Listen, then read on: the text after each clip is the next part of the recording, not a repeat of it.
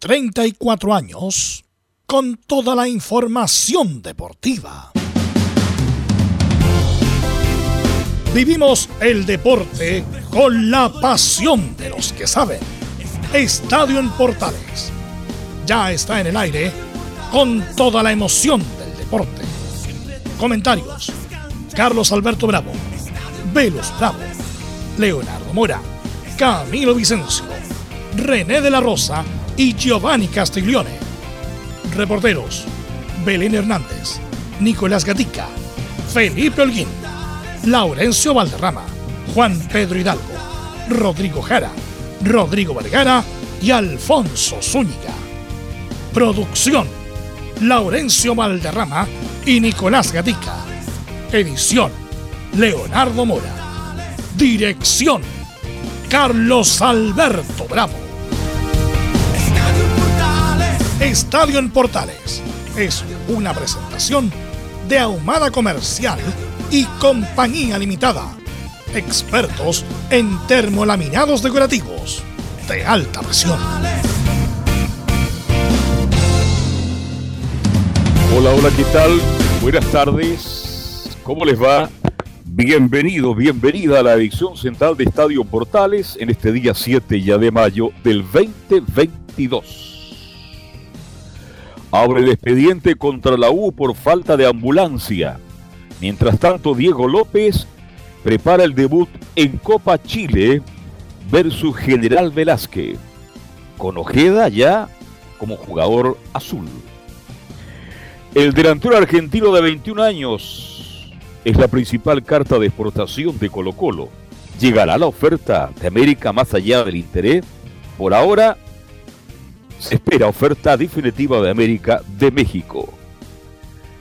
Es una vergüenza la discusión entre Díaz y Kusevic. Tuvo que intervenir Gary Bedel para evitar y también Son para evitar que se fueran las manos. Eso es producto de la descoordinación que hubo entre Paulo Díaz y Kusevic en el partido que jugó Chile, donde jugó realmente mal Paulo Díaz. Javier Torrente nos va a contar esto. Juan Pedro Hidalgo, Javier Torrente, nuevo director técnico de Antofagasta. ¿Y qué pasa con Pinares? Le vamos a preguntar a Benel Hernández en Universidad Católica. Vamos de inmediato con la ronda de saludos. Saludos primero a quien nos va a informar de Colo Colo en el día de hoy, don Laurencio Valderrama, y nos va a informar de la selección y de los equipos de Colonia. Laurencio, ¿cómo te va? Muy, pero muy buenas tardes. Muy buenas tardes para usted, don Carlos Alberti, para todos quienes nos escuchan en Estadio Portales Edición Central. En esta ocasión tendremos, por cierto, en el primer bloque el informe de la selección chilena y la palabra de Nayel Mesatú, que lamentó la, derrota ante Corea del Sur, pero valoró el hecho de, poder jugar su primer partido por la selección chilena. Declaraciones en inglés de una selección chilena también que ya está en Japón. Eh, también tenemos con Colo Colo y declaraciones de Maxi Falcón y de Leo Gil, quienes ya están en Argentina para la pretemporada que se realiza en Buenos Aires, eh, también el, interés de la América por Pablo Solari y, por cierto buenas informaciones de los equipos de Colonia. Temas en Estadio Portales. Perfecto, gracias Laurín, se nos va a acompañar también en el comentario. Saludamos a don Felipe Holguín con las novedades de la Universidad de Chile. Felipe Holguín, muy pero muy buenas tardes. Muy buenas tardes, Carlos Alberto. Gusto en saludarlo a usted y a todos los oyentes de Estadio en Portales que nos escuchan, por supuesto. Eh, hoy en el informe de la Universidad de Chile ya se apronta la llegada del eh, primer refuerzo de la Universidad de Chile en la era de Diego López, el uruguayo. Por supuesto, estaremos contando todos los detalles pormenores de este nuevo refuerzo, los que también eh, llegarán también que son dos más, y hablaremos eh, también declaraciones del presidente general Velázquez en exclusiva con Estadio en Portales, que se refirió al partido tan importante que va a tener el cuadro de General Velázquez, esto y mucho más en Estadio en Portales. Perfecto, muchas gracias. Vamos con el informe de Católica y agradecemos también los saludos del presidente Tagle y agradecemos a todos que han saludado en el día de ayer y durante todo el mes porque estamos en el mes aniversario. Radio Portales cumpliendo 62 años de vida. Gracias a todos. Belén Hernández, ¿qué pasa con Pinares en la Católica? ¿Cómo le va? Buenas tardes. Muy buenas tardes, don Carlos Alberto, y a todos los que nos escuchan hasta ahora. Respecto a César Pinares, interesa, por supuesto, en, San Carlos de Apoquindo, sobre todo al técnico, que jugaba con él em, como titular, así que sería un jugador que, interesa bastante, eso ya es sabido, estaría cerca de, Cruzados, pero también tiene ofertas desde el extranjero, así que por eso todavía no es algo 100% confirmado. Y también vamos a estar revisando temas, el tema sobre Matías Dituro, si eh, existe la posibilidad de que continúen Cruzados, de que siga su carrera acá en Chile, o se vaya en definitiva nuevamente ahí a, Europa. También vamos a estar escuchando declaraciones del presidente Juan Tagle y del gerente deportivo José María Buljubasista. Así que esto y más en Estadio en Portales. Un completo informe de Universidad Católica. Los invito a todos a Antofagasta. Vamos a Antofagasta. Nos va a contar de la nueva llegada de un nuevo técnico para Antofagasta, Juan Pedro Hidalgo. ¿Cómo te va? Buenas tardes.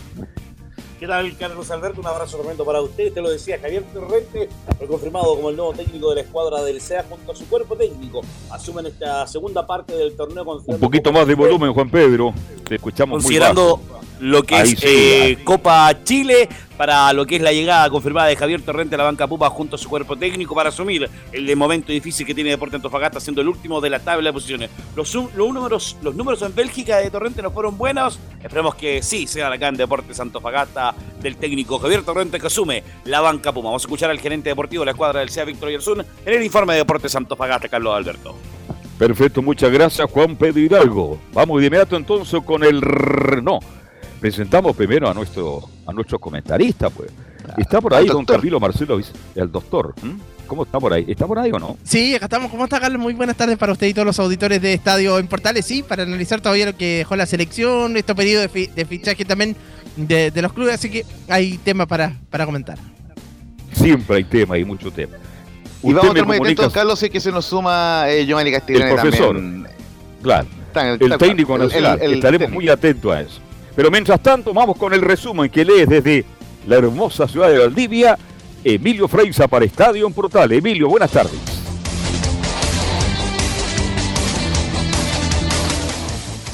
Saludos, Carlos Alberto. Estos son los titulares que destaca la edición de hoy de Estadio Portales.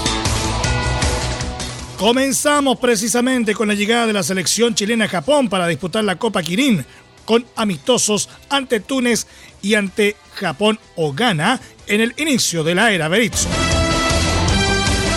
Seguimos con la UEFA Nations League y el partido destacado de la jornada anterior donde Croacia empató 1 a 1 ante Francia en Split en la reedición de la final del Mundial 2018. En ese duelo, el volante del Real Madrid, Luka Modric, recibió un homenaje por sus 150 partidos de selección.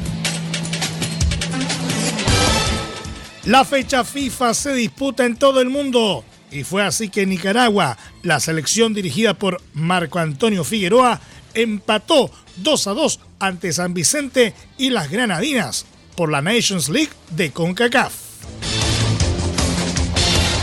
Volvemos al fútbol chileno y al mercado de fichajes, pues Coquimbo Unido ratificó la contratación de Ignacio Geraldino.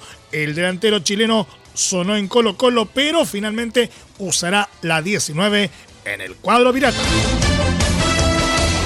Vamos a Valparaíso, donde fue presentado oficialmente como refuerzo el delantero Carlos Muñoz, quien cumplirá su tercer ciclo en el cuadro de Primera B tras su paso por O'Higgins de Rancagua.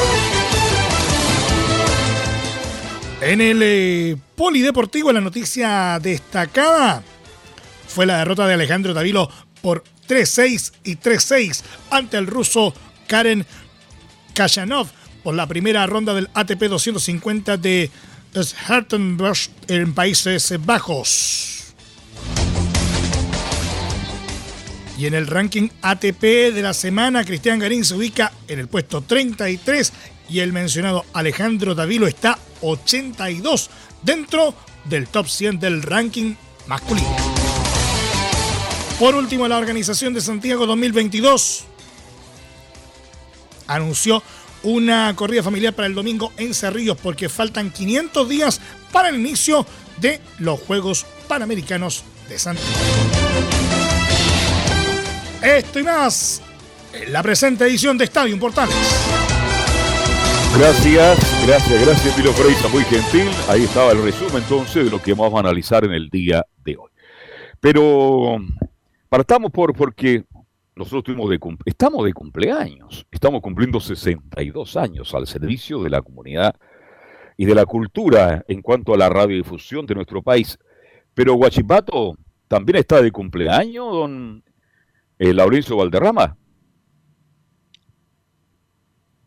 Sí, justamente, don Alberto, son 75 años del cuadro eh, acerero, eh, que recordemos fue campeón del año 74, ahí usted lo, lo, recordará muy bien, don Carlos, ahí con el gran Pedro Morales, y por cierto, eh, fue campeón en el año 2012 en el torneo de clausura con Jorge Pelicer, también fue saludado hoy día en la mañana por la Comebol, eh, recordando sus 75 años, y también eh, recibió un saludo especial de los Bunkers que lo compartió en sus redes sociales el equipo de Huachipato, así que muchas felicidades para un cuadro que su, su última participación internacional fue bastante mm, positiva, porque con Mario Sala llegó a cuarto de, a octavos de final, digo, de la Copa Sudamericana 2014, con, con el máximo goleador Andrés Vilche en su momento, y que eh, terminó siendo eliminado por Sao Paulo. Pero el Huachipato es el único campeón del sur eh, eh, de nuestro país a nivel de primera división y, por cierto, un animador constante de los torneos eh, nacionales Don Carlos.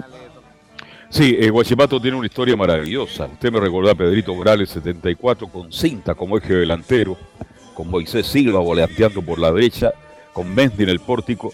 Un equipo espectacular y fue el primer título de Guachipato. En los tiempos, Camilo Barcelo Vicencio en que era administrado por la CAP, Compañía Cero del Pacífico. No sé si usted ha tenido la suerte de estar en el complejo de Huachipato, Camilo. No, no he estado Carlos en el complejo de Huachipato, pero pero sí, es un, es un equipo que, bueno, de hecho el dueño del el estadio también eh, pertenece a ellos, también al propio Huachipato, un club que se destaca en general por, por estar, a ver, si bien no peleando campeonatos siempre, pero por una institución ordenada, a eso, a eso me refiero. Sí, una institución seria en el pasado, muy seria, Huachipato, con un complejo. Yo la primera vez que llegué al estadio de la Higuera de Talcahuano me sorprendió gratamente. Canchas de tenis, cancha de básquetbol, la cancha 2 y 3, el estadio con buen drenaje, un estadio hermosísimo que, tiene un corte inglés. El estadio de Huachipato tiene corte inglés. Pero lo que, lo que quiero destacar en estos 74 años, más allá del título que logró Jorge Pelicer, mire, ¿ah? Jorge fue lo último que hizo bueno en el fútbol, una pena, una lástima que no esté. Este, lo serio que ha trabajado Laurencio y Camilo Marcelo Vicencio, porque hablamos mucho de Católica en Santé y con justicia. Algo de Colo Colo y la U en estos tiempos, Palestino también, Audax Unión. Pero siempre Huachipato se destacó por algo que era muy importante para ellos, la integración de la comunidad, ¿no es cierto? Y además de eso, el trabajo que ha hecho toda la vida de las divisiones menores. Yo cuando era sido presente en el fútbol cadete, que me fascina y que ahora no hay tiempo para verlo, Guachipato siempre llegaba a las finales y siempre trabajó muy bien y sacó una cantidad de jugadores impresionante, Camilo Vicencio, producto de un trabajo serio, organizado, con buenos técnicos, y eso le dio mucho prestigio a Guachipato, que hoy día está cumpliendo un nuevo aniversario. De hecho, Carlos, sí, por varios de los jugadores que están, eh, tiene varios jugadores que, han salido hoy de, justamente de la, de la, cantera, uno también los que le da Em, de los que uno se encuentra en los clubes y que han pasado por, por Guachipato, formados en, ese equipo. Justamente. Así que es una gran institución, la saludamos a la distancia, deseamos lo mejor de lo mejor, ahora ya es controlada por accionista. Espero que se mantenga esa comunicación con la comunidad porque representa justamente a Guachipato, un equipo que tiene sus seguidores y que son muchos, pero que en el pasado Tenía clásicos memorables con Deportes Concepción, tal vez el más popular, con Arturo Fernández Fial, con Naval de Talcahuano. Eran clásicos maravillosos en una época histórica. Antes trabajar en Santiago para el periodismo deportivo era muy bueno. Y la otra opción que se manejaba era la octava región. Huachipato, Lota Schwager, Naval de Talcahuano, Deportes Concepción. En fin, había mucha, mucha actividad. Así que saludamos a la distancia a Huachipato. Te escucho, la Lorenzo. Sí, fíjese que bien, bien, bueno, bueno el punto que ha marcado usted, pues como para ir ya recibiendo este informe, eh, un pequeño eh, homenaje y, siempre con mucho cariño a Guachipato, que yo recuerdo mucho en los programas cuando era niño, el fútbol, el más gol, son deportivos, bueno, ahí usted lógicamente se recuerda mucho más que yo. Y lo cierto es que Huachipato es el único equipo de, la quinta de la octava región que queda de los que estaban jugando en ese tiempo. Usted me lo mencionaba, el clásico, el recordado clásico ante Naval, los partidos ante Concepción, Fernández Vial, por lo menos en primera división, el único equipo que va quedando porque el lado de Conce, recordemos que apareció en el siglo XXI. Así que en ese sentido, por lo menos mucho para bienes para Huachipato, que visitará Puerto Montt el sábado 18 de junio eh, el, justamente el sábado 18 de junio a las 6 de la tarde en el Estadio Chinquiwe por la ida de, la tercera ronda de Copa Chile y que eh, actualmente se encuentra en un expectante sexto lugar del Campeonato Nacional, 23 puntos en zona de liguilla con el trabajo de Mario Salas. Así que muchos para bien y felicidades para los hinchas del acerero, los hinchas de Huachipato. Correcto. Dejamos entonces a Huachipato en este aniversario, este número de cumpleaños. Y nos vamos a meter de inmediato con el fútbol que nos va a entregar Laurencio Camilo Marcelo. Pero usted vio la imagen entre Kusevic y Paulo Díaz en el partido que jugó ayer con Corea. Camilo. Se me fue Camilo. No, ahí estamos, Carlos. Sí, eh, sí, las vi las imágenes, Carlos, las imágenes de, mm, de Paulo Díaz con Benjamín Kusic, que los tuvieron que separar. Igual se le ha dado harto. Eh, claro, eh, lo que hace es que el primer partido, pero, pero en realidad Claro, son cosas que de repente pasan dentro de la cancha, pero que se ve feo de repente. A lo mejor hay que solucionarlo. Muy feo. Sí. Sobre todo en un partido internacional se ve horrible. ¿Y sabe por qué? Porque una permanente descoordinación. Y al final, cuando te mira el partido, te sabe la adrenalina. a lo mejor algo le dijo Cuse, puta, perdimos por ti, porque no marcaste, porque no cerraste. Es culpable incluso del primer gol, Paulo Díaz, que le da mucho espacio a Lobe para que remate. Jugó tan mal Paulo Díaz y tan buen jugador que es entonces, bueno que se coordine mejor. Kusevich, además Pablo Díaz tiene jineta hoy día, es figura, un hombre muy destacado en la Argentina, nada más ahí nada menos que en River. ¿Ah? Claro. Pero Kusevich también está logrando jineta. Oiga, Laurencio, pero Kusevich también está logrando jineta, está jugando en Brasil. Y está jugando mucho más que el año pasado. Entonces, ahí lo enfrentó Kusevich y apareció este, este jugador Son, que fue el primero en intervenir para que no se fuera de las manos y después llegó Gary Medel. Bueno, un hecho lamentable que habla, producto Laurencio, de lo mal que jugaron ayer en la defensa, porque la salida de Paulo Díaz ayer, yo no estaba, y, ¿qué, le pasa a Paulo Díaz? Decía yo. Salía lo de Figueroa y terminaba al central que tiene la Universidad de Chile, no lo quiero nombrar por respeto, Laurencio Valderrama.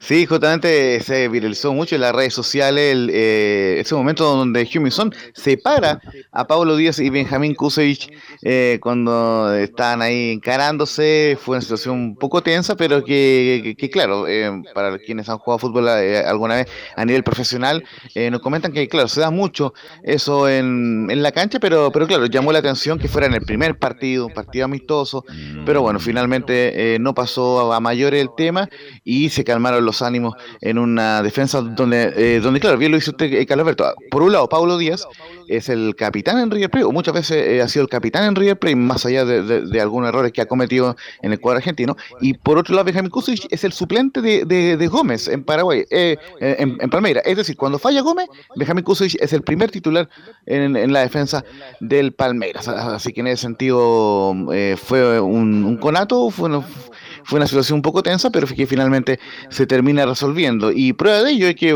mostraron un, video quizás con alguna intencionalidad ahí de parte de la NFP, donde claro, ambos se veían tranquilos eh, llegando hacia el aeropuerto eh, allá en Japón. ¿Y qué pasó de la cancha hasta el vestuario, digo yo, en el pasillo? Tienen que hacer puteado, perdóname la expresión tan vulgar. Pero luego sí, lo es que cuando un jugador ya tiene jineta, como Pablo Díaz quiso, no, no, se perdone mal, tiene que haber dicho. El que cometiste el error fuiste tú y hoy día jugué en forma correcta. Además, Camilo y Laurencio son dos jugadores que tienen que ser titulares a futuro, entonces están peleando una oportunidad. El mismo caso del lateral izquierdo, Peñanillo. ¿Cuánto el nombre? Eh, el lateral que expulsaba ayer. Eh, mm, Alex Ibacache. Ibacache también tenía una oportunidad ayer.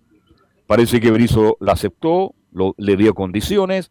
Entonces son jugadores que en el fondo aparecen como el recambio. Entonces es bueno que tengan una buena coordinación en el campo de juego. Sí, eh, eh, justamente, eh, así que ya, y por lo menos lo, interesante que se viene para, para, Chile, y ya lo reveló Berizzo en conferencia, y lo ha dicho en otra conferencia, de que va a, utilizar a la mayor cantidad de jugadores en esta gira. No se descarte que queden que todos los jugadores eh, vean minutos en esta eh, campaña, salvo dos jugadores que justamente se me había olvidado mencionarlo en, el informe anterior, lo repasamos, lo actualizamos, que hay dos jugadores que quedaron fuera de, esta nómina y para muchos fue sorpresivo, pero después la NFP termina explicando bien esa situación. En la primera, el caso de Esteban Pavés, el hombre de Colo Colo que fue diagnosticado de COVID-19, lo podemos informar porque dio la autorización eh, Esteban Pavés, fue diagnosticado con COVID-19, tal como el, el, preparador físico Carlos Kisluk, que está en el staff del el Toto Berizzo. Así que quedó fuera Esteban Paez y, y, sigue en cuarentena, de hecho en Corea del Sur. Así que ahí es, un tema para la, la, NFP el tema de que mm, eh, esté cumpliendo la cuarentena, pero por las normativas que hay con el COVID-19, eh, tiene que cumplir el régimen sanitario por lo menos de siete días. Mientras que eh, Pablo Parra, lamentablemente, fue liberado de la convocatoria por un desgarro en el músculo, en el músculo músculo sóleo izquierdo. Así que el hombre del Puebla de México eh, se va a tener que devolver a, su país, a México. Eh, así que lamentable baja la de Pablo Parra, eh, Parra y Pavés que no van a poder jugar en, esta gira. Parra por lesión y Pavés por el tema del, de este caso de COVID-19, don Carlos. Sí, yo echo de menos a Pavés porque creo que Pavés se ha ganado la titularidad y con justicia en Colo Colo. Un volante que sabe pararse en el medio campo, en el centro, entre la defensa y el medio campo de Colo Colo, ordenado, agresivo y con personalidad cuando tiene que mostrar agresividad y personalidad Camilo Vicencio. Entonces yo creo que Pavés también es, es una opción. Yo creo que a futuro puede ser uno de los que también va a ser parte del recambio de esta selección porque está jugando a buen nivel en Colo Colo está jugando a buen nivel y venía de un ritmo competitivo, al margen de que Colo Colo haya quedado fuera de la Copa Libertadores, pero fue uno de los destacados también de esa participación a nivel internacional y se trata acá de, bueno, de, probar jugadores que estén a un nivel y, Esteban Pavés ya, ya lo tiene, ese, nivel. Sí, esto, esto de la selección cuando se llaman nuevos jugadores, a ver, son todos compañeros, son todos profesionales, pero el momento que uno entra a la cancha ya empieza a jugarse la opción de quedar el, entre los 22 y algún día ser titular. Entonces hay una disputa, profesional por cierto, pero es una disputa. Podrán ser muy amigos a la hora del almuerzo, a la hora de la cena, a la hora de compartir la habitación, a lo mejor comparten la misma habitación, pero en el fondo llega un momento en que son rivales, en el buen sentido de la palabra. El fútbol es competitivo. Entonces todo esto que ocurrió con Kusevich y con Pablo Díaz producto de lo mismo.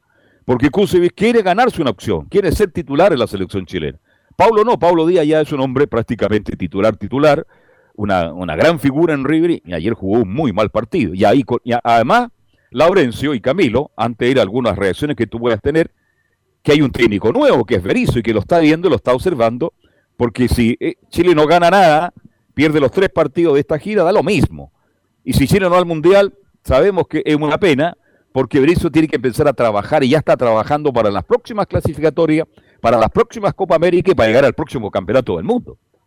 Bueno, de hecho, claro, justamente concuerdo ahí con usted, Carlos, los resultados, eh, en, los, resultados en realidad da lo mismo, si se gana mucho mejor, pero que se muestre ya una idea de juego, que los jugadores vayan demostrando que quieren estar ahí, porque en, la, en el periodo anterior, cuando antes de cuando estaba Rueda recién, como que los jugadores eh, llegaban y tampoco demostraban, demostraban mucho. Esto es de querer ganarse la camiseta. A, eso claro, es que eran titulares, eh, llegaban puros jugadores con jineta, con jineta entonces eran todos, imagínense lo que ocurrió con Bravo, que recibió una información desde Chile y la malinterpretó. Aquí Berizzo nunca dijo nada al respecto. Yo creo que Berizzo es tan inteligente que sabe que Bravo le queda una o dos años más para ser el arquero titular de la selección chilena. Laurencio, ¿te mueve algunas reacciones o, nos vamos ya con, el, con don... Vamos.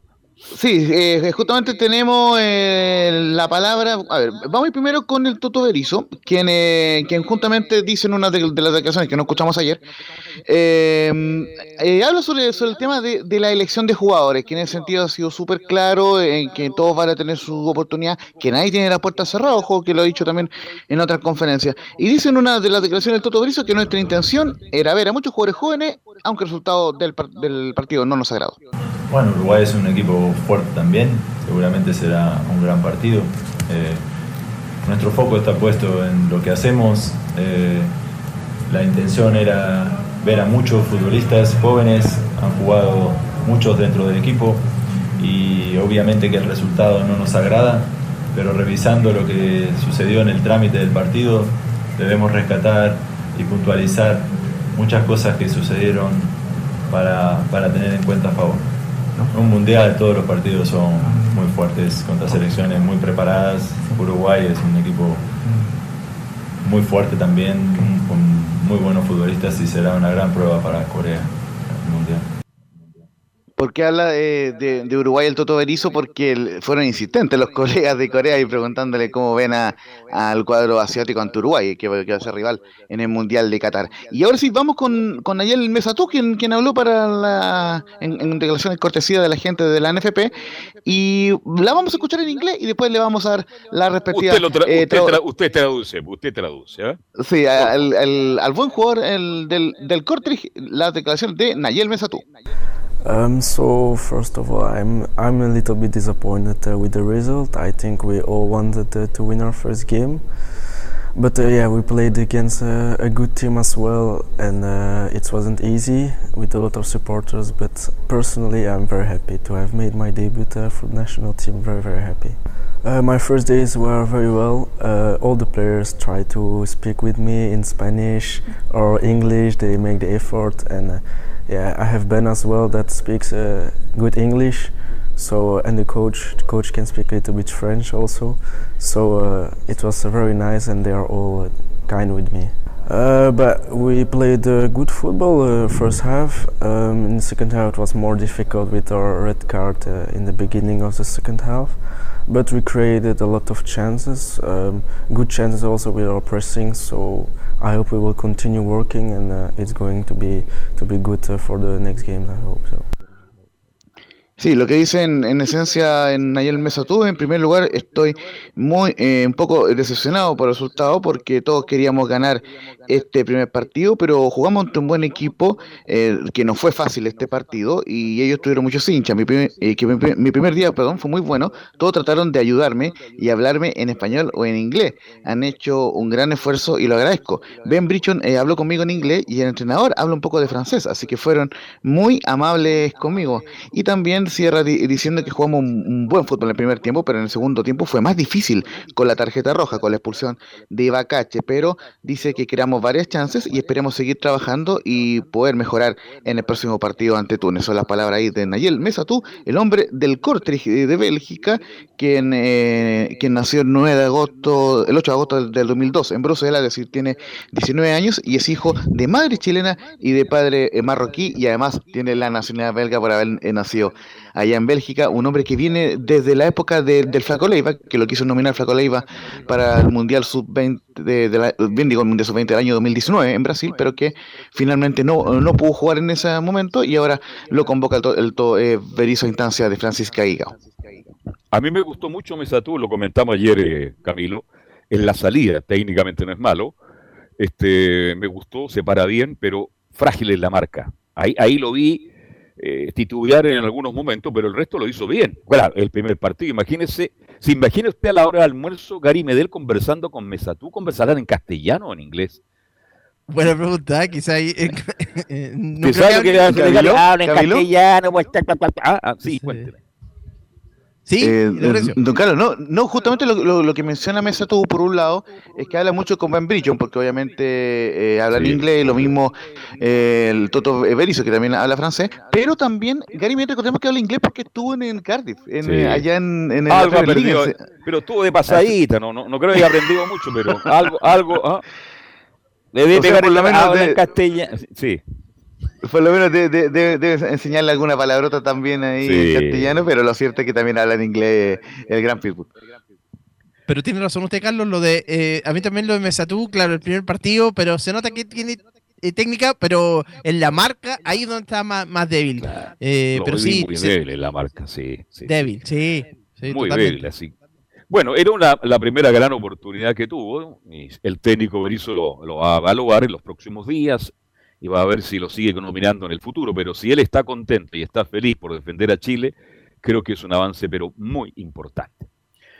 ¿Qué pasa con Alfaro, mi estimado Laurencio Valderrama, el técnico de la República del Ecuador? ¿Está hablando ya por el, caso de Byron Castillo? Sí, eh, eh, justamente, mm, a ver, no, eh, no tenemos esa, de, esa en, en, audio, pero dijo que, o sea, respaldó completamente al jugador Byron Castillo e incluso habla de que en, en el futuro no va a aceptar disculpas. Por todo el daño que se le ha hecho a Bayron Castillo. Entonces, claro, Gustavo Alfaro entiende esto como un ataque contra el jugador, pero en rigor es una falta la que cometió, eh, una, infracción al reglamento, la que cometió el cuadro del Ecuador. Y eh, lo que se espera para el día viernes, por lo menos en lo que ha trascendido, es que exista un castigo para Bayron Castillo, un, un, castigo ejemplar. Sin embargo, eh, hay mucha duda al respecto sobre si es que Chile podrá ir al Mundial. Todo indica que no, pero obviamente hay que estar muy atento a una, a una también posible de, conferencia de Carleso, que eh, extraoficialmente ha surgido esa versión de que va a haber una conferencia muy, muy pronto.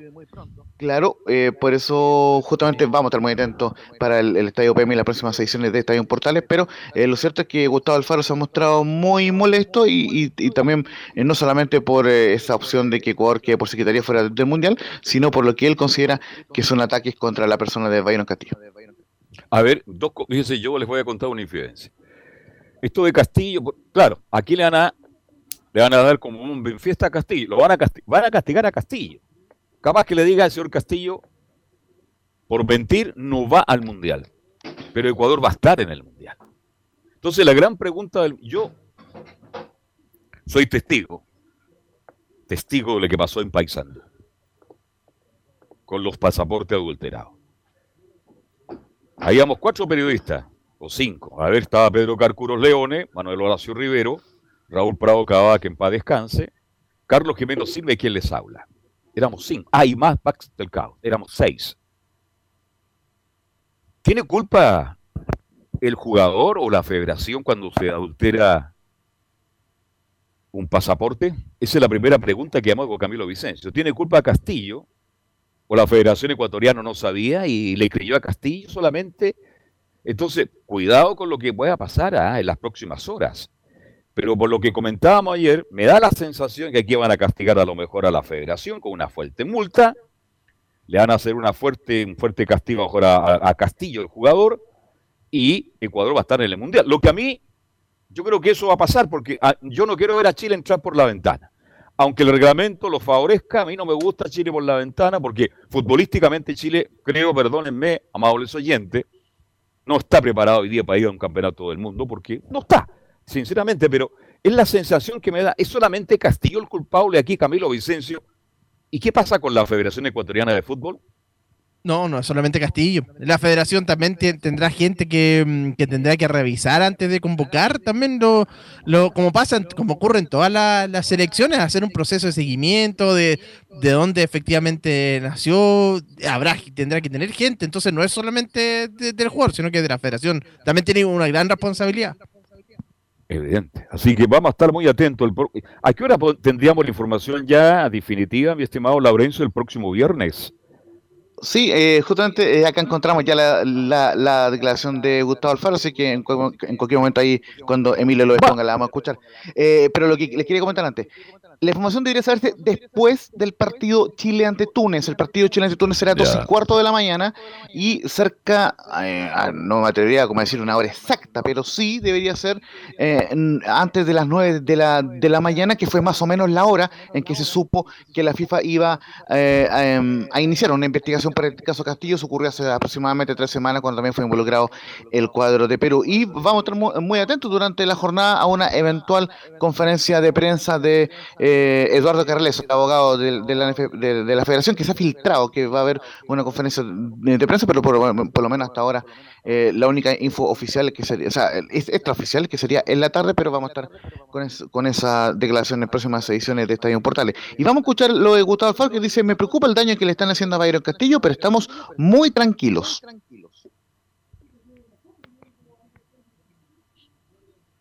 Vamos a escuchar la palabra de Gustavo Alfaro de la única manera, si a nosotros nos quieren llevar al barro, que uno no termine embarrado, es no meterse en el barro. Y por eso no nos interesan las cuestiones, ni las luchas mediáticas, ni nada por el estilo. Sí, me preocupa el daño que le están haciendo a Byron y el daño que nos están haciendo a nosotros. Y yo creo que, no tengo duda que va a haber justicia. pero va a haber justicia en todo aspecto. Y, yo no me voy, no, no, una disculpa a mí no me alcanza. Y en ese sentido estamos muy tranquilos porque sabemos cómo se hicimos las cosas. Y como digo, nos ganamos con todo el derecho dentro de la cancha, nuestro derecho a participar en una Copa del Mundo.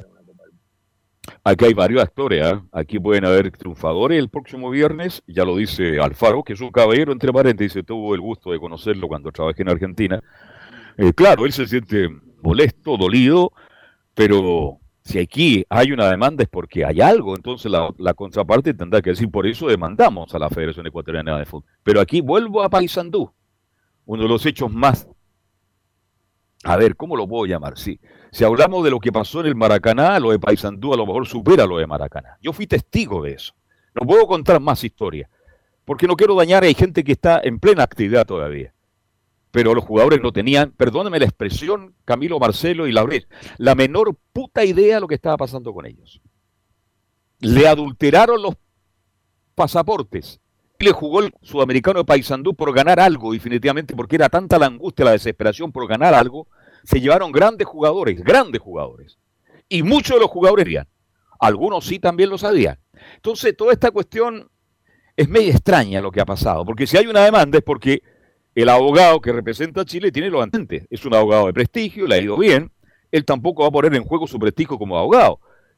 Pero acá se defiende Ecuador, la Federación Ecuatoriana. Yo no he escuchado a ningún dirigente ecuatoriano públicamente decir, no señores, nosotros tenemos los antecedentes, estamos seguros de que varios Castillo definitivamente ex ecuatoriano, y tampoco he visto a ningún medio ecuatoriano decir, aquí está el papel de nacimiento, aquí hay fotografía donde nació, donde jugó, donde pichangueó varios Castillos.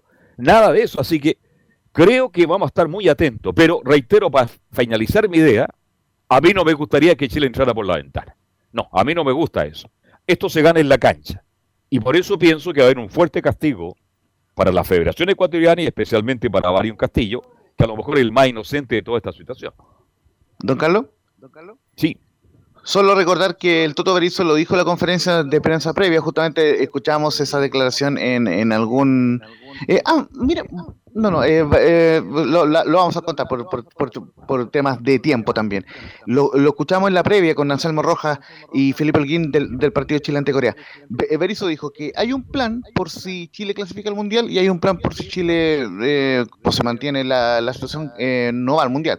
Y, y obviamente se espera, él, mismo dijo que, que, va a contar con los seleccionados de la generación dorada para, el, para el, el partido, o sea, para el Mundial, porque obviamente va a tener menos tiempo de trabajo pero si es que tiene todo el tiempo eh, de, trabajo como es hasta ahora, va a ir nominando jugadores jóvenes para esta nueva renovación eh, en la selección chilena. Eh, así que ese es, el sentido de, lo amistoso y justamente vamos a estar informando en las próximas ediciones de Estadio Portales con toda la previa del partido Chile y lo más Pero para cerrar, ¿ah? el fallo. Laurencio Camilo, cerremos, cerremos este capítulo. Berizzo también dijo que él tenía antecedentes cuando estaba en Paraguay de Marión Castillo. ¿Se da cuenta no? Sí. A él no le y, y, lo mismo la Chile. lo mismo la Claro, entonces, por eso que aquí hay, hay en juego muchas, ¿ah? hay muchas cosas el próximo día viernes, va a estar muy atento a la situación. Bien, vamos a ir a la pausa cuando ya son, estamos viviendo Estadio Portales. Vamos a ir a la pausa y luego regresamos con el informe de Universidad de Chile y Universidad Católica. Pausa, ya estamos de vuelta.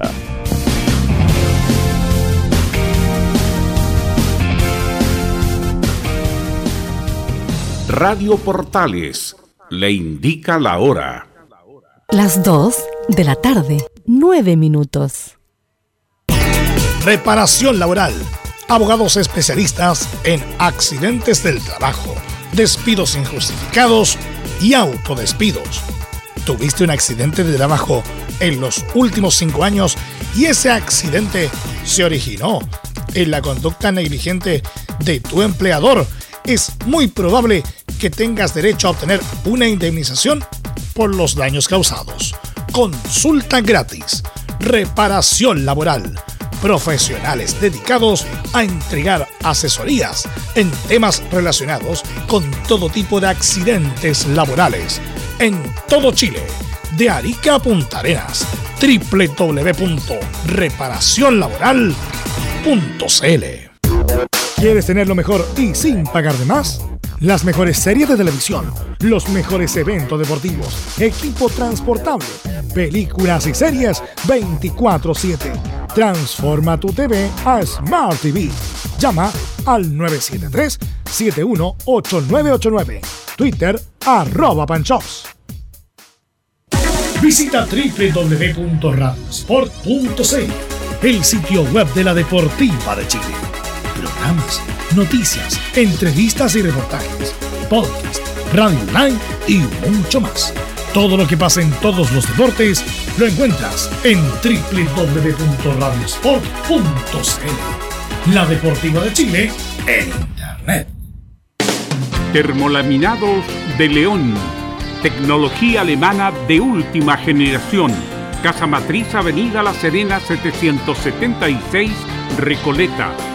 Fono 22 622 5676. Termolaminados de León. Desde todo Chile. Desde todo Chile. Y para todo Chile. Y para todo Chile. Portales Digital está en todas partes. www.radioportales.cl Entre Marco Grande y Marco Chico, media vuelta y vuelta completa. Escuchas Estadio en Portales en su edición central. La primera de Chile, uniendo al país de norte a sur. Bien, ya estamos de vuelta, somos Estadio en Portales, recordándole que estamos en nuestro MEX aniversario, ayer cumplimos 62 años de vida. Reparación laboral, abogados especialistas en acciones, en accidentes de trabajo, despidos injustificados, autodespidos. Consulta gratis en todo Chile, www.reparacionlaboral.cl. Don Felipe Holguín, siempre es grato. Buenas tardes, ¿cómo le va de nuevo? Muy buenas tardes, Carlos Alberto. Lo saludo nuevamente a usted. También es muy grato para mí eh, hablar con usted y todos los oyentes nos escuchan a esta hora, por supuesto, con el informe de la Universidad de Chile. Hay mucha noticia al respecto del cuadro azul. Eh, comentarle, eh, por lo menos, eh, ya que ya tiene el primer refuerzo el cuadro de la Universidad de Chile y está, solamente falta que ponga la firma y sea oficializado y presentado el día de mañana sería esta presentación del jugador por lo que he podido averiguar eh, entre algunos colegas y eh, la, en lo que conlleva también a prensa de Universidad de Chile. Estoy hablando del jugador argentino eh, Emanuel Ojeda, hombre de 24 años, proveniente de Canalla, el cuadro de Rosario Central, y que bueno, eh, llega como el primer refuerzo de la Universidad de Chile. Eh, ¿Está en Chile ya, estimado? ¿Está en nuestro país ya, Ojeda? Me imagino. Llega sí, ¿no? hoy día, eh, la hora todavía no sabemos cuándo, pero se supone que te- tuviese que tenía que llegar más o menos eh, por ahí en la tarde. Ya, Eh, eso es lo que tengo por ¿Cuál lo menos. eh, ¿Cuál es la Sí. posición real donde juega Ojeda? ¿Mm? él juega de volante. Pero también tengo entendido que puede jugar de central, ¿es verdad eso, no? Sí, y de hecho, el otro, uno de los refuerzos también que les voy a comentar, que es uno de los tapados que está sonando también, que de hecho está vendiendo su casa, él también juega de central, así que eh, eh, es algo novedoso. Pero, pero de lo que- cuéntelo, pues si en los hay que jugársela. En esta época de, de fichajes tenemos un mes para hablar quién llega, quién se va. ¿Cuál, cuál es el, el tapado, dice usted en la U?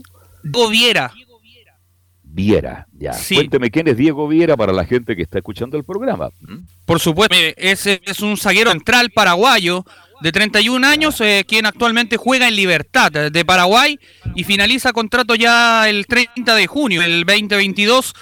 Ese sería el segundo refuerzo de la Universidad de Chile porque es uno de los jugadores polifuncionales, eh, eh, tiene basta- bastante experiencia y al respecto eh, ha jugado también en el fútbol argentino, en Godoy Cruz y además del fútbol paraguayo, así que es uno de los nombres que, que también eh, estaría llegando a la Universidad de Chile. Vale decir que lo de Lema, el pelado Lema, eso ya es historia, ¿no? Claro, lo de Lema eh, se quedó, eh, rechazó la oferta de la Universidad de Chile. Como la Universidad de Chile no quiere que le pase lo mismo o que le ocurrió la temporada pasada con la temporada de fichajes, eh, también eh, tiene una segunda opción que es la de Neri Domínguez, el actual jugador de Ras Club de Avellaneda, eh, quien juega en la academia, pero tiene contrato hasta el 30 de junio también, así que ahí está la U también peleando por tener los servicios de este jugador, también juega de central y de, de volante. Ah, Pero como la U ya tiene estos jugadores en esa zona, que son Seymour, Brun y, Ojeda, que es el eh, refuerzo nuevo, eh, yo creo lo veo bastante lejano que pueda llegar este jugador Neri Domínguez. Ya.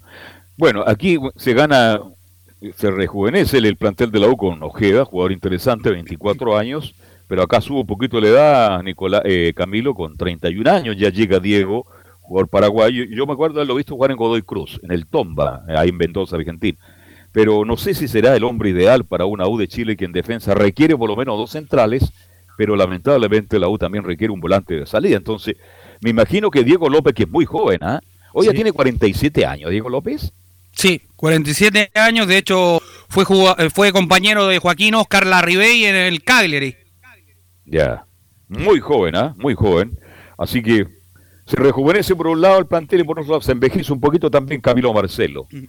Absolutamente, pero necesita, Carlos, como usted decía, eh, por lo menos dos defensas y un volante y un volante central acá. Pero por lo menos acá, y acá por lo que nos cuenta Felipe, puede jugar incluso en ambas posiciones, eh, uno de los refuerzos que, que estaría viendo. eh, No, yo cuando yo, yo cuando yo jugaba fútbol, ¿Sí? porque yo jugué mucho fútbol, en la Cato, en Everton, a nivel de juvenil, cadete, oye, si yo no llegué arriba, ¿por, por qué? ¿Ah?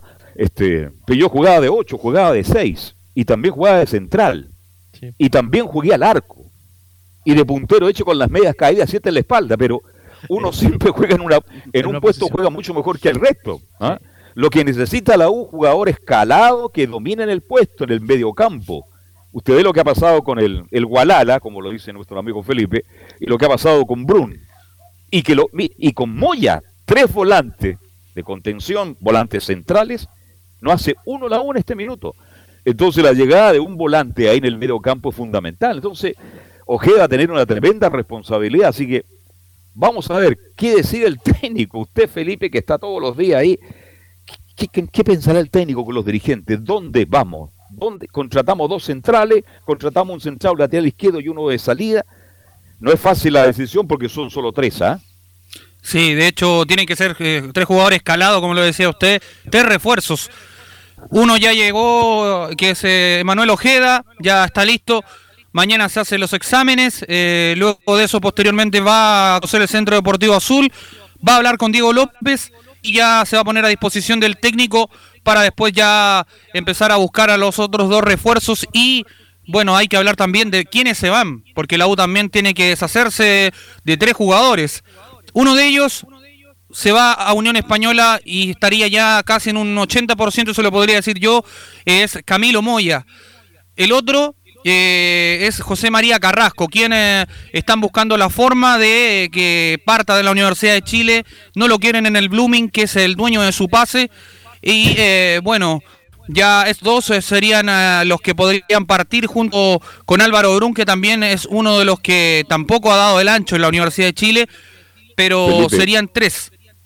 Lo- lo- eh, le- eh, perdone que lo interrumpa un poquito, pero ¿Moya va a préstamo o es compra? No, Moya iría con, en, en, este- en ese aspecto iría con eh, no en venta, sino iría por eh, eh, eh, como lo dijo usted, eh, se me fue la palabra, por préstamo. Claro, ¿sabe por qué le pregunto? Y le pregunto a ti también. Porque Moya, si partió jugando tan bien y mostró muchas condiciones, estábamos todos, ahí está el 6 que va a reemplazar a Marcelo Díaz. Te sabe que el fútbol tiene muchas vueltas. Imagínese Moya se transforma en la gran figura. La U puede decirle, Mollita, venga de vuelta acá a la comuna de la cisterna, la comuna progresista. ¿Ah? ¿Sí o no?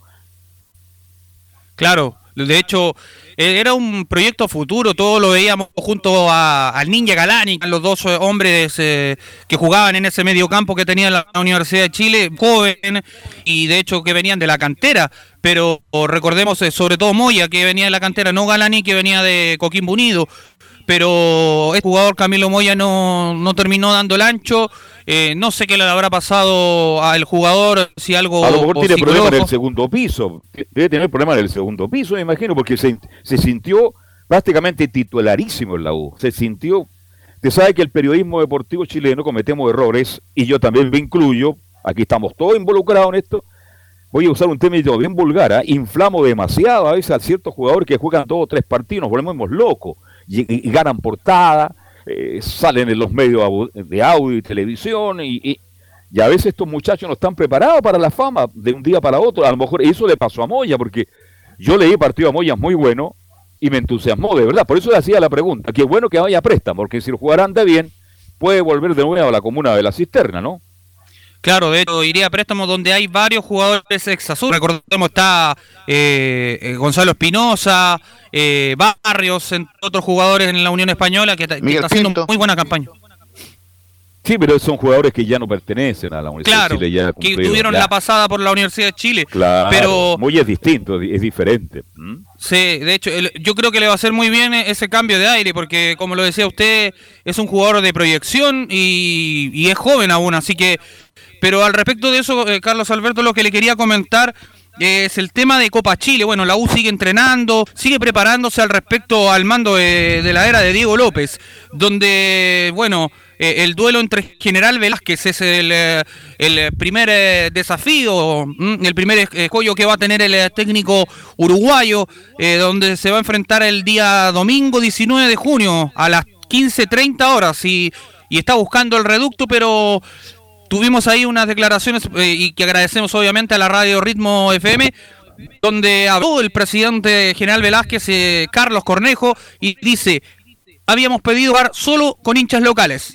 informe de Carabineros no fue favorable. Ya. El, eh, el, eh, la semana pasada cuando vino Carabinero eh, vimos no muy buena disposición para, para hacerlo acá en San Vicente. No sé, deben tener sus razones ellos y las respetamos.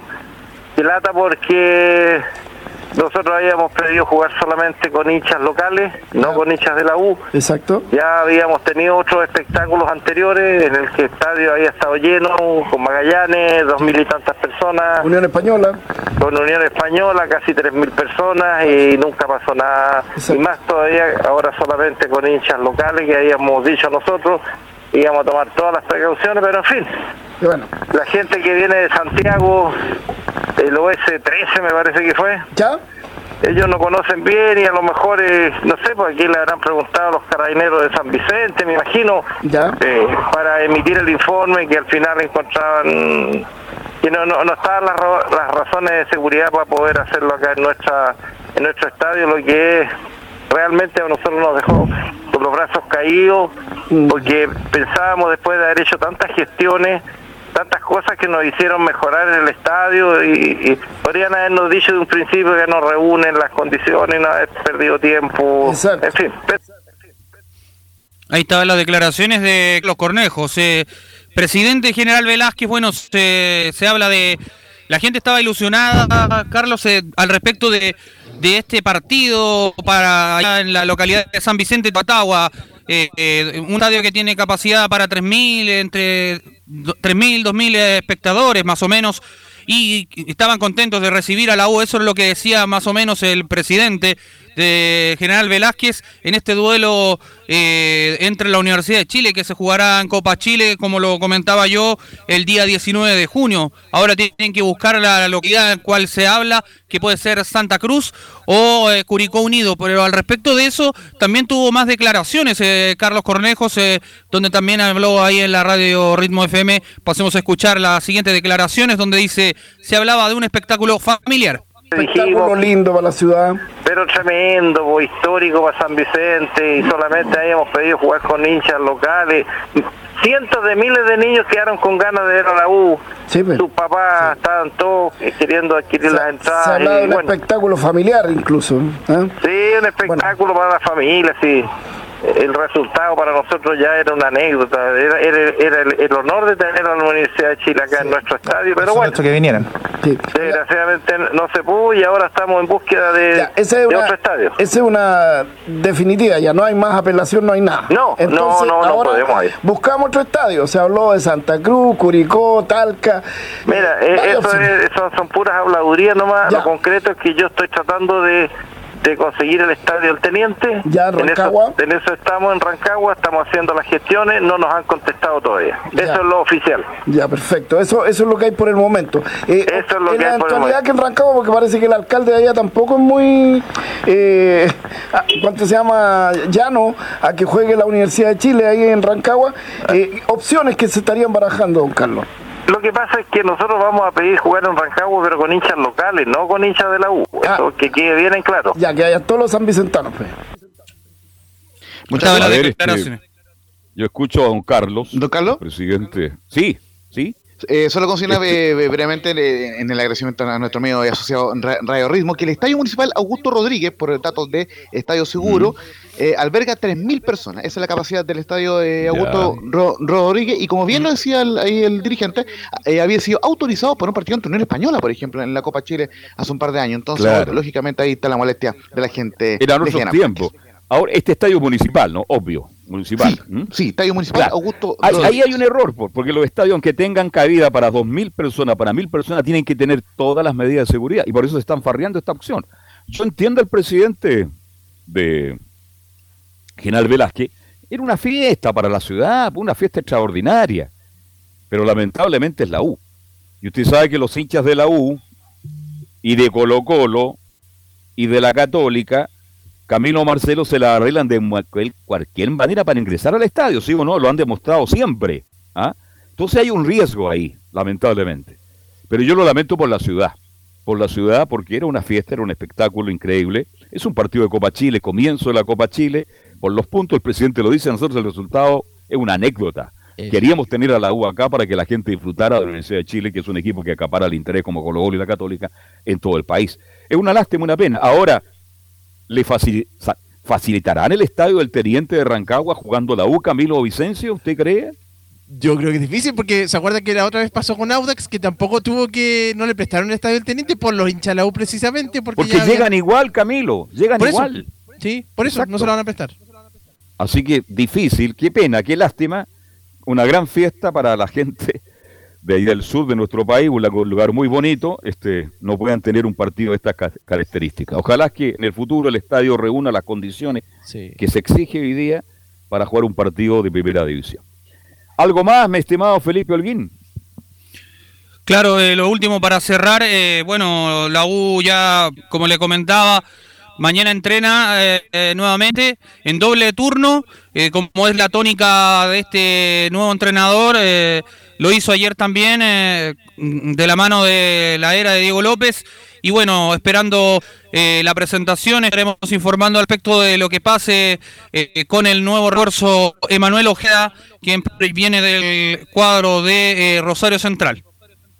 Perfecto, muchas gracias. Mañana estaremos muy atentos con todo lo que está pasando en la Universidad de Chile. Vamos a ir a la pausa, de inmediato a la pausa y de vuelta estamos con la Católica, Colo Colo y las colonias. Pausa y seguimos haciendo estadio en Portales.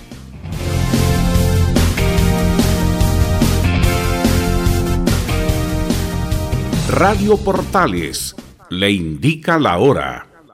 Las 2 de la tarde, 29 minutos. Lleva al siguiente nivel tus eventos, ceremonias, conciertos y potenciando tu audiencia con DS Medios. Servicio de transmisión de TV en circuito cerrado y vía live streaming HD. Tecnología de punta y un equipo profesional nos permiten realizar transmisiones sin cortes y con la más alta calidad. Cotiza ya ingresando a www.dsmedios.cl. Visita www.radiosport.cl, el sitio web de la Deportiva de Chile. Programas noticias, entrevistas y reportajes, podcast, radio online y mucho más. Todo lo que pasa en todos los deportes lo encuentras en www.radiosport.cl. La Deportiva de Chile en Internet. Comercial IAC y Compañía Limitada. La mejor calidad mundial en laminados decorativos. Comercial IAC y Compañía Limitada es Pertec en Chile, San Ignacio 1010, Santa Rosa 1779, Avenida Mata 446 y Portugal 501. Comercial IAC y Compañía Limitada es Pertec en Chile.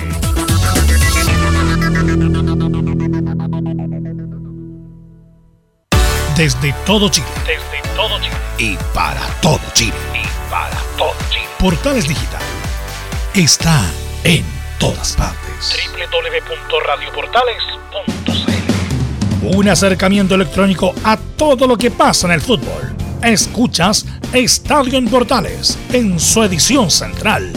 La primera de Chile, uniendo al país de norte a sur. Ya estamos de vuelta para continuar haciendo Estadio en Portales. ¿Tuviste un accidente en tu trabajo? ¿Te sientes con las manos atadas? ¿Te despidieron injustificadamente? En reparación laboral te asesoran y acompañan abogados especializados en trabajo. Los resultados los respalda. Consulta gratis a lo largo de todo Chile. www.reparacionlaboral.cl y ahora ya estamos con Belén Hernández para que nos cuente todas las novedades de Universidad Católica. Belén, te escuchamos. Muy buenas tardes nuevamente, don Carlos, y a todos los que nos escuchan hasta ahora. Claro, ayer, como lo comentábamos de, pasada, más bien rapidito, y vamos a escuchar otras declaraciones de, Daniel González, que ayer tuvo su presentación oficial como la primera incorporación en la segunda era del técnico Ariel Holland al mando de, de la franja. Y claro, llegó Daniel González, se entrenó junto al equipo que ayer se, incorporaron, llegaron de sus vacaciones para, esta intertemporada. Vamos a escuchar de inmediato las declaraciones de Daniel González que nos quedan pendientes, donde le preguntaron si había conversado con, Ariel Holland en esta, eh, bueno, lo que él quería, lo que él esperaba para, para este jugador. Y Daniel González eh, menciona, hablé con el profe y me contó sobre su idea de juego. Sí hablé con el, con el profe me contó sobre su, su idea de juego, su metodología, sus conceptos y, lo que voy a aprender va a ser mucho, porque como tú decías, un técnico que salió campeón de Copa Sudamericana, y lo, que, lo que también se vio en el periodo en que él fue campeón acá, cómo hacía funcionar al equipo y lo que yo he podido eh, vivenciar este entre mi primer entrenamiento, que tiene los conceptos claros, que es la posición de balón, eh, sostener ataques con, con la pelota, eh, ser intenso, un, equipo protagonista, y es lo que, lo que tiene que buscar Universidad Católica y el concepto de él, y, está claro, o sea, el concepto de muy bueno es lo que yo creo que cualquier equipo quiera quiere sostener en su, en su sistema a lo largo de un campeonato y eso es lo que él busca. Lo que vimos em, en, el último periodo que dirigió Cristian Paulucci, ya después con Rodrigo Valenzuela y se terminó por por ver eh, con, con, Ariel Holland el tema de, cambios en el esquema de, juego y de, y de, jugadores también en, el, en sus posiciones. ¿Cómo eh, fue el tema de, Sebastián Galani, que él es eh, volante, pero también jugó como central? Em, le preguntaron a Daniel González si es que estaba dispuesto a que, a probablemente si es que, que Ariel Holland quisiera contar con él como lateral. a esto respondió el jugador, donde me toque, donde me toque jugar, voy a tratar de dar lo mejor. Mi posición natural y la que me acomoda es defensor central, eso, y es lo que, como, como he venido jugando. Pero el jugador tiene que ser adaptable y tratar de dar lo mejor de sí en, la, en el puesto que le toque. Si el, el profe determina que de lateral yo puedo aportar al equipo, yo voy a tratar de dar lo mejor de mí y aprender en ese puesto. Al final, como te digo, el jugador tiene que ser adaptable en todas las facetas y, y donde me toque yo voy a tratar de dar lo mejor y, recibir los conceptos que me va a entregar el profe para, para yo poder ser un aporte para el equipo. ¿Qué opina, perdón, Belén, con la llegada de González? Claro, obvio, estábamos, lo conversamos anteriormente. Usted también juega fútbol, Camilo, y usted se siente en una posición, se siente mucho más seguro, más cómodo y más eficaz, ¿no es cierto? Pero cuando un equipo como la Católica, que requiere tener jugadores especializados en cada puesto, no creo que González de la noche a la mañana, y él lo dice claramente, yo soy central, pero si tengo que jugar de lateral, tendré que jugar porque quiero jugar, pero no sé, ¿qué opina usted al respecto? A mí me gustan los hombres en equipos grandes, importantes, como Católica, que está todavía en la Sudamericana, no nos olvidemos que está en la Sudamericana, requiere jugadores que conozcan el puesto realmente, pues si no está, no son partidos amistosos, Camilo Marcel. No, y ahora él tiene que jugar en el puesto que conoce, Carlos, pues si lo hemos visto de, de, de, central ahí, y ahí es donde, donde falta a la, a la Católica, bueno, en el medio campo también, pero un especialista ahí, como lo que comentamos en el informe de, la U. Claro, lo de Sebastián Galani sí, tenía que jugar por, eh, por emergencia, pero si él llegó para, para defensa central, que juegue ahí, en esa posición, Daniel González. Volvemos con Belén para el informe de la UC. Y todos los que mencionaba, bueno, Sebastián Galani, Daniel González, se incorporaron a la intertemporada, como lo mencionábamos. Em, fue eh, ayer fueron doble jornada, hoy también, y así van a ser eh, todos los, días, eh, bueno, esta semana al menos, porque ya la subsiguiente va a ser de preparación para el, primer partido que van a tener por Copa Chile, que van a, hay que recordar lo que, que van a disputar, van a enfrentar el primer partido ante em, Unión San Felipe y en Quillota, y esta intertemporada comenzó con evaluaciones, con exámenes para, para ver en qué condiciones están los jugadores, y retornaron también a entrenar a la, a la cancha del complejo Raimundo Tupper, que ayer pudimos apreciarla y está bastante, está en, muy buenas condiciones el, el, pasto, el, césped de, ese, de ese complejo que, que eh, terminaron entrenando en en el estadio, en el, bueno, en la cancha central del estadio, porque cuando llegó Ariel Holland había pedido que, arreglaran el, pasto del, complejo Raimundo Tupper.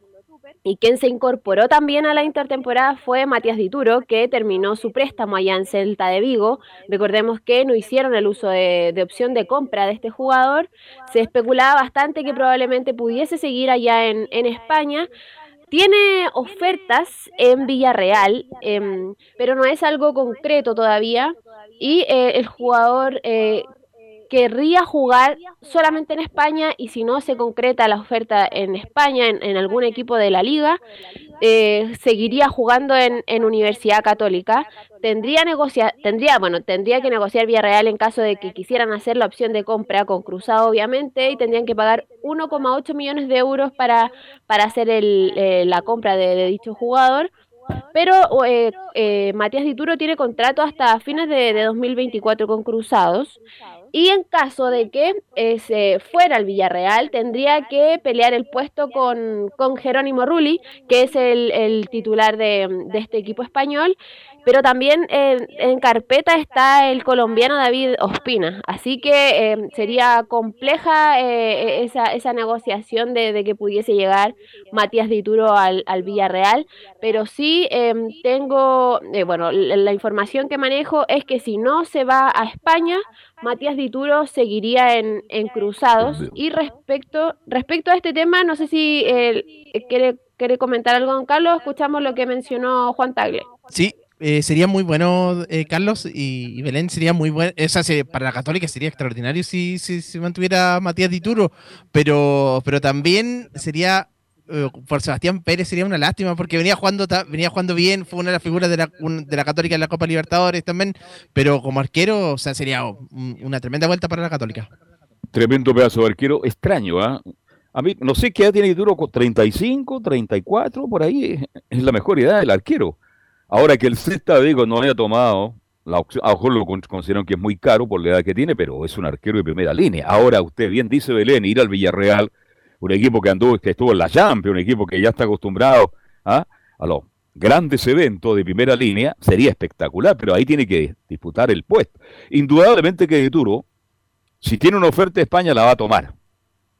Y bueno, si no, va a tener que agachar la cabeza, no va a volver a Santiago de Chile, capital de la nación, San Carlos de Apoquindo, y pelearla con el Zanahoria Pérez, que usted bien lo dice, Camilo, tal vez fue un arquero que llegó y todo el mundo tenía duda, y el Zanahoria Pérez, todos dudas, llegaba los hinchas de la Católica, los dirigentes, empezaba el partido y siempre, siempre poniendo en duda. Al final, el Zanahoria respondió plenamente a la exigencia de Católica, así que ojalá que Turo pueda seguir en Europa porque creo que tiene condiciones, un tremendo pedazo de arquero, si no, tendrá que estar en Chile y volver a defender a Católica porque no le queda otra alternativa por contrato.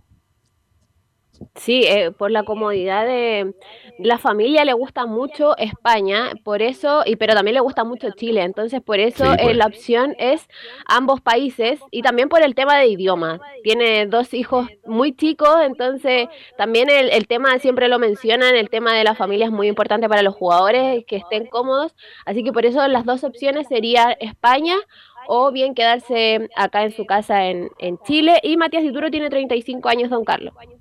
Eh, Bueno, es una muy- Sí, es una buena edad para los arqueros. Dicen que los arqueros, que cuando más rinden, es de los 34 a los 40. Así que le quedan 4 o 5 años perfectamente a Dituro, un gallo muy profesional, para ser eh, actor de primera línea en el arco.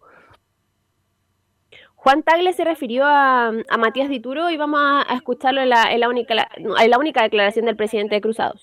Él es un, jugador del club, tiene contrato vigente con el club hasta fines del año 2024. A nosotros sin duda que no- nos interesa mucho que, que se mantenga aquí, se va a hacer un aporte.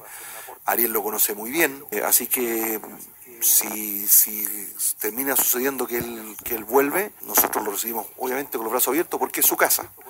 Ah, y aquí se encontrará con un, con un plantel y tendrá que venir a disputar ah, el puesto arquero como, como siempre lo ha hecho. Así que por ahora la información, no tenemos nosotros información distinta de que él vuelve a cumplir su contrato con la Universidad Católica.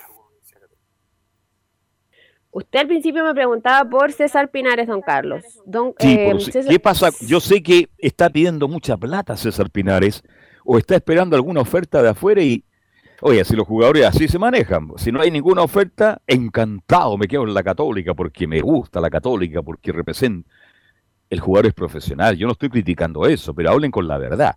Yo creo que Pinares está pe- pe- esperando una oferta de afuera, si no llega, va a tener que ceder y firmar por católica, no sé cómo le usted Belén.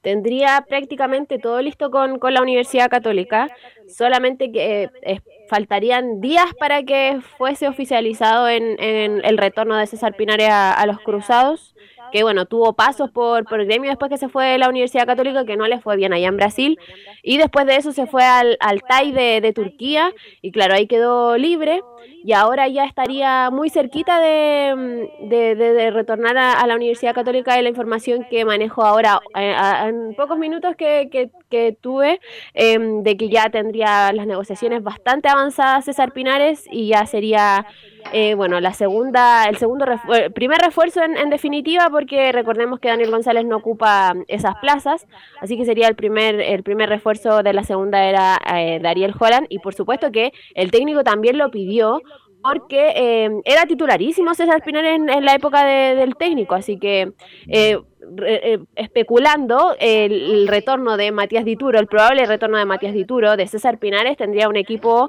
em, que la vuelta de Agüez, dice usted. Y volvemos a que- tener el mismo equipo de hace cinco años atrás. ¿ah? Exactamente, sí. ¿Mm? Sí, justamente es importante eh, eh, también el retorno de César Pinares para relanzarse la selección. Es un hombre que estuvo en las convocatorias de Reinaldo Rueda y que eh, sin duda quiere pelear un puesto eh, también en este nuevo ciclo del Toto Berizzo. Y ya para, ya para ir finalizando, el tema de, le- otro refuerzo que, que pidió también eh, Ariel Holland, que es eh, el central, Gary Kajelmacher, que es, eh, bueno, el técnico Holland lo dirigió en, en el León, eh, habrían conversaciones avanzadas, se, se despidió hace unos días em, de, de este equipo de México, del León de México, es uruguayo, tiene 34 años y mide 1,83 m.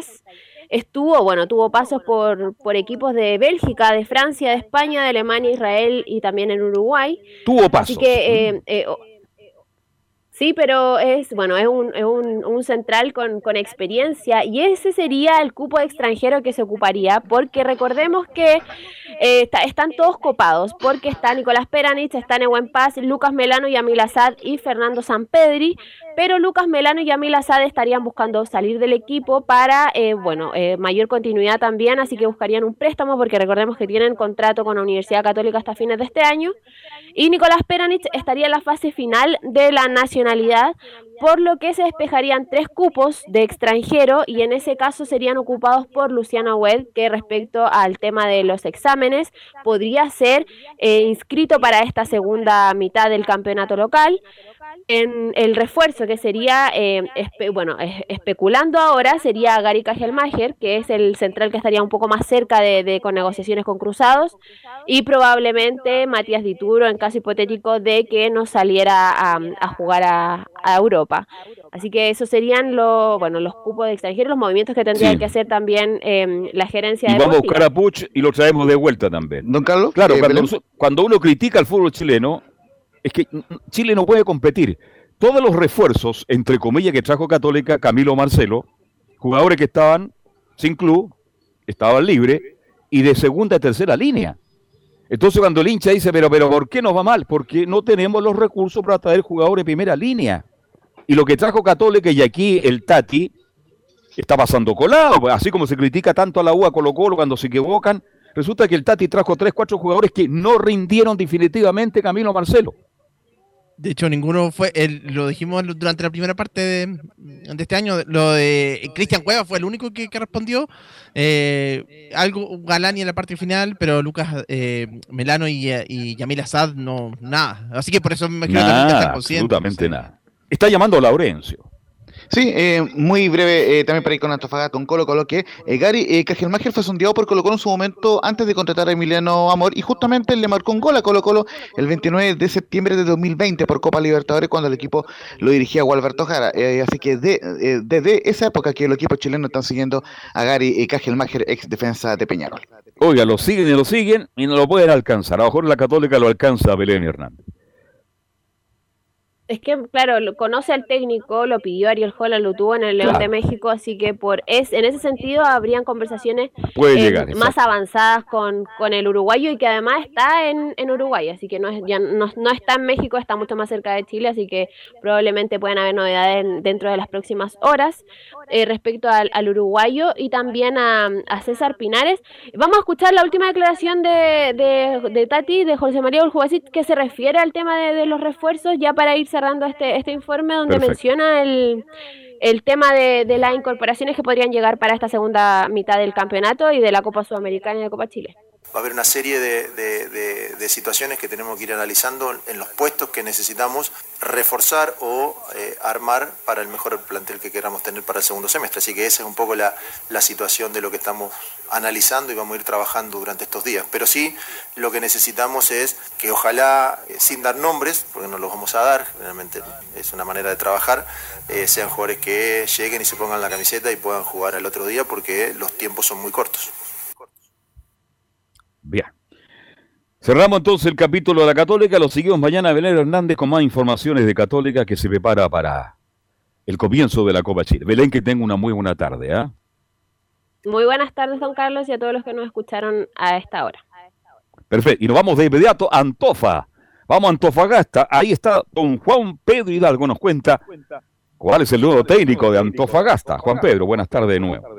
Saludos nuevamente Carlos Alberto para hablar de este deporte Santofagasta, ya lo decíamos, el resumen de la temporada de la primera rueda del CDA entre Sudamericana y torneo nacional, en realidad lo que es el torneo colista de esta primera rueda y además eh, también lo que fue la eliminación de la Copa Sudamericana. Prepara lo que va a ser esta, este receso, este descanso, eh, ya están incorporados lo que es el trabajo también para lo que es la planificación de Copa Chile, pero el domingo en la tarde Deportes Antofagasta a través de un comunicado eh, informaba lo siguiente, el Club Deporte Antofagasta informa a su y opinión pública que el señor Javier Torrente asumirá la dirección técnica del primer equipo, junto con el profesor Javier, lo acompañará su equipo de trabajo puesto por Diego Torrente, Gustavo San Juan y Gonzalo Sánchez, quienes comenzarán a trabajar el plantel a partir de los próximos días y de cara a los des- desafíos del segundo semestre, que son Copa Chile y la segunda rueda del Campeonato Nacional. Nuestra institución le desea el mayor de los éxitos a nuestro cuerpo técnico durante su estadía en el... Si se acerca en el- al micrófono mejor, eh, por favor, mi Juan Pedro, para escucharlo mejor, si eres tan amable. Ok, Se amigo, bien, no. pero muy bajito. ¿Ahí me escucha mejor? Pues Ahí le escucho espect- Como si estuviéramos sentados en la Plaza Colón, ahí en el Big Ben, tomando un helado, imagínense. Me, parece perfecto. Bueno, eh, lo que hacía el reseña el comunicado, la, llegada de eh, Javier Torrente como el técnico del Club Deportes Fagasta, recordemos que él dirigió Everton también en Cobreloa, y va a asumir este desafío después de todos los nombres que pasó, porque en un momento estaba confirmado Asconzabal, eh, recibió otra oferta, no le gustó la alternativa que tenía a final de Deportes Fagasta, buscó dos posiciones más de la escuadra Puma y llega de la mano de Javier Torrente para asumir la banca de la escuadra del SEA. Los últimos números en Bélgica para Torrente no fueron muy buenos, ¿ah? Partido jugado 19, partidos ganado 4, partidos empatados 3 y partidos perdidos 12. Eh, quizá la campaña última no es la mejor, pero intenta tomar este fierro caliente Torrente en lo que va a ser su llegada. Todavía no llega a Chile, se espera que dentro de, hoy y mañana ya podremos tener la conferencia de, Torrente en su presentación oficial como técnico de la escuadra del SEA. Pero el que sí habló fue su gerente técnico, el señor Víctor Oyarzún, que se refirió a la llegada de Javier Torrente a la escuadra del CDA. Bueno, eh, estamos bastante contentos de haber podido llegar a un completo acuerdo con, Javier Torrente, que será nuestro próximo entrenador de aquí a, fin de campeonato. Eh, él viene con su cuerpo técnico, eh, con Diego Torrente, con Gustavo San Juan y con Gonzalo Sánchez. Eh, también se, suman la, gente que tenemos trabajando nosotros del club a su cuerpo técnico, así que eh, esperamos eh, sacar esto adelante. Eh, viene con una misión difícil, pero que sabemos que lo, lo, vamos a conseguir. Así que el mayor de los éxitos, darle la bienvenida obviamente a Javier y a todo su cuerpo técnico. Lo decía Oyarzún, la situación es difícil para el Club Deporte Antofagasta, tiene que sí o sí empezar a ganar porque lo, lo acecha estar colista de este torneo y además lo más pronto que viene va a ser el día 19, el partido 19 de junio, el partido a mediodía con la escuadra de Limache en Quillota, partido que tiene que preparar eh, Torrente para lo que va a ser eh, la Copa Chile y lo que viene pronto también inicio de la segunda rueda de este torneo y que esperamos pronto ya Deporte Antofagasta pueda hacer la presentación oficial de Javier Torrente en la banca Puma, técnico argentino que va a asumir este Oye, ¿qué pasa con Rebeco. ¿Qué pasa con Rebeco? Iba a ello también. Rebeco va a seguir en Club Deportes Santofagasta. Entendemos en primera instancia en lo que él siempre ha estado relacionado, que es en la parte de la serie inferior, casi su, su 21 y su 20 del Club Deportes Santofagasta. Podría haber modificaciones también en el tema de lo que es el cuerpo también de lo que es el preparador físico. Quizás ya Eleno Torres no seguiría trabajando en el primer equipo, sino que relacionado también en el área formativa, entendiendo quizás los cambios que está buscando eh, la, estrategia que también proponía eh, Torrente para su llegada a Club Deportes Antofagasta. Ellos son contratados por la institución, son parte del staff de la escuadra del CDA y indudablemente modelo no es tan fácil decir ustedes no continúan porque están, tienen contrato eh, a plazo para la escuadra de Deportes Antofagasta, tanto Rebeco, eh, el preparador de arquero, como también eh, el Nano Torres en la escuadra de Deportes Antofagasta, Carlos Alberto. Perfecto.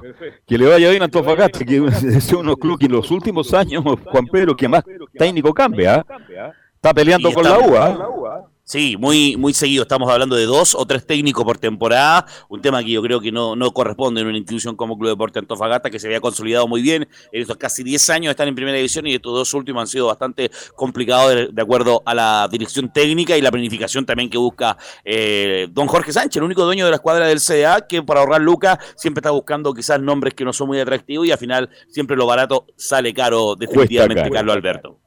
Un abrazo, Juan Pedro, que tenga una muy buena tarde. ¿ah? Buena tarde, Carlos Alberto. Seguimos con línea abierta desde Antofagasta. Ok, muchas gracias, muy gentil. Vamos de inmediato entonces con el informe de Colo Colo. No está ni con las gaticas. Ayer conversé con él.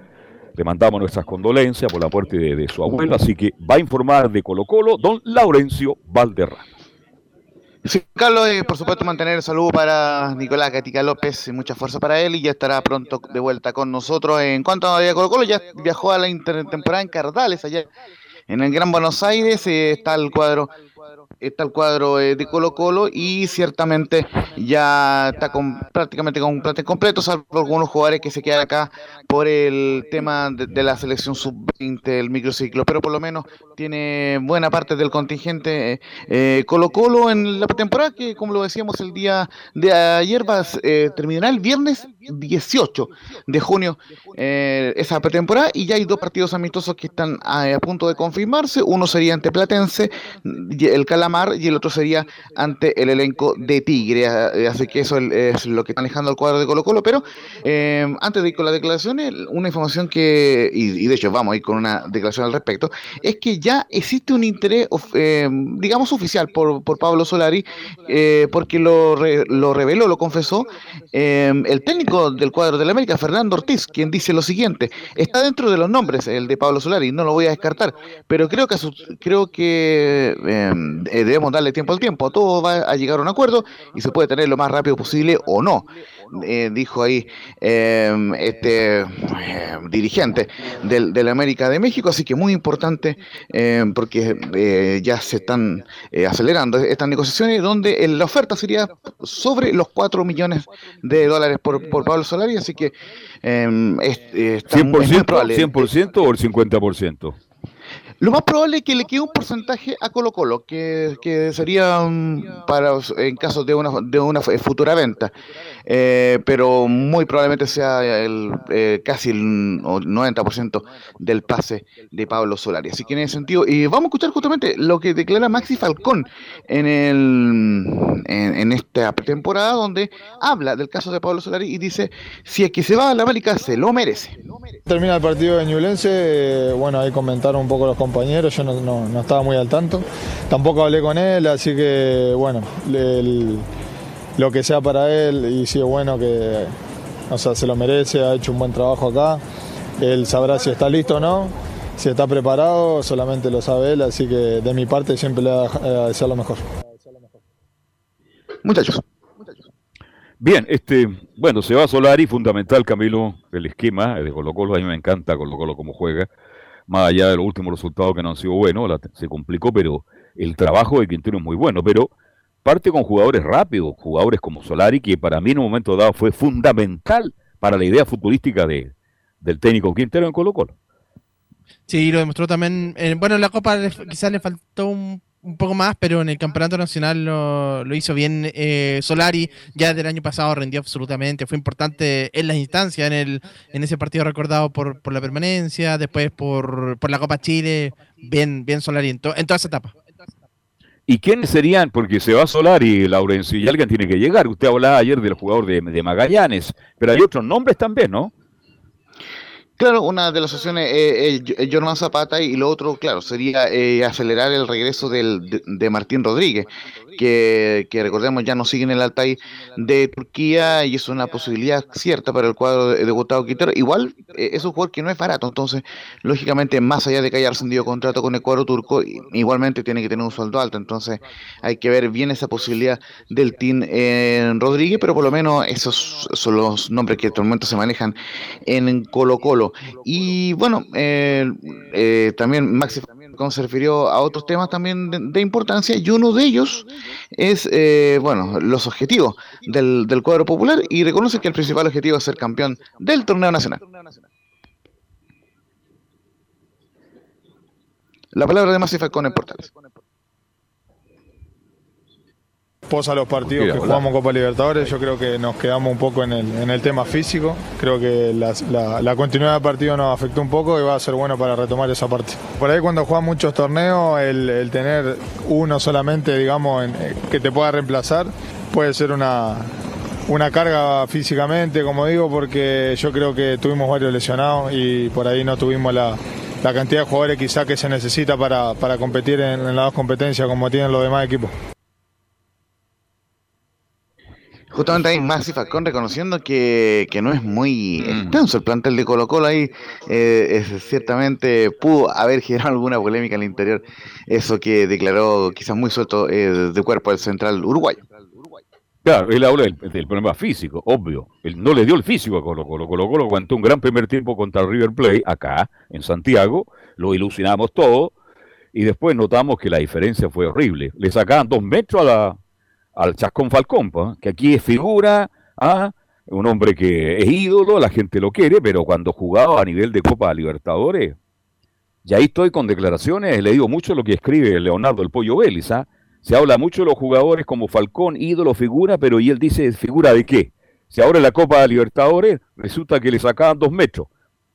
Vamos a ver cómo le da la Sudamericana, pero que es un buen jugador para el medio local, sí lo es pero ahí mostró alguna... Y qué bueno que lo diga él, ¿ah? Que le pasó la cuenta la parte física a Laurencio en la Copa, Interna en la Copa Internacional.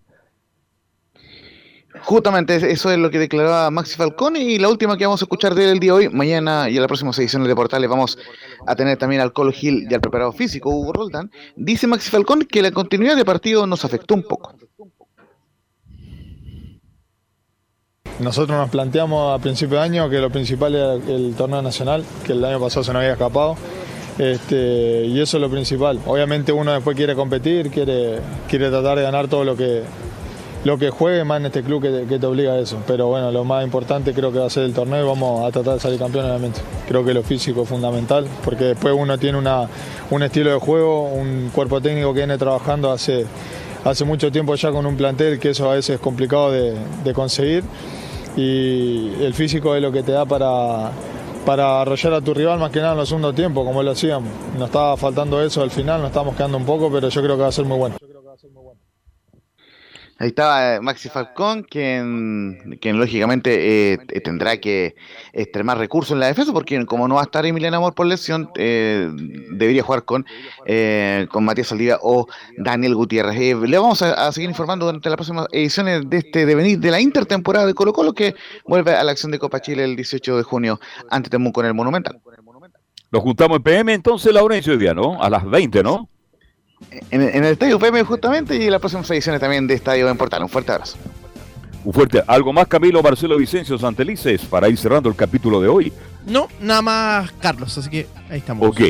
Que tenga una buena tarde, buen provecho. ¿ah? Bien, nos vamos. Nos reencontramos mañana a 13 horas con 30 minutos para seguir haciendo Estadio Portal en su mes aniversario. Radio Portal está cumpliendo 62 años de vida. Gracias. Buenas tardes. Seguimos mañana. Chao, chao.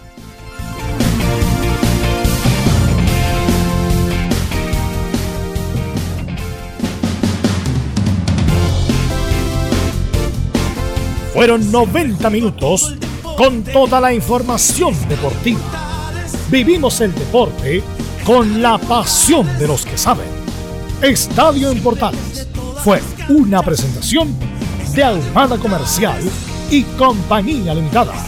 Expertos en termolaminados decorativos de alta presión